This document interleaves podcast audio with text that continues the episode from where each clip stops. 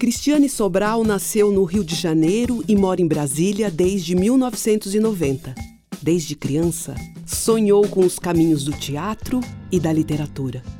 Em 1986, fez o seu primeiro curso de teatro no Rio de Janeiro e, a partir daí, o seu trabalho artístico no teatro, cinema e vídeo tem sido combinado à sua atuação como escritora, diretora teatral e intérprete performática em recitais e outros eventos culturais nacionais e internacionais. Cristiane é coordenadora intermediária de Direitos Humanos, Cidadania e Diversidade na Regional de Ensino do Núcleo Bandeirante, Distrito Federal. Diretora de Literatura Afro-Brasileira do Sindicato dos Escritores no Distrito Federal. Imortal da Academia de Letras do Brasil, cadeira 34.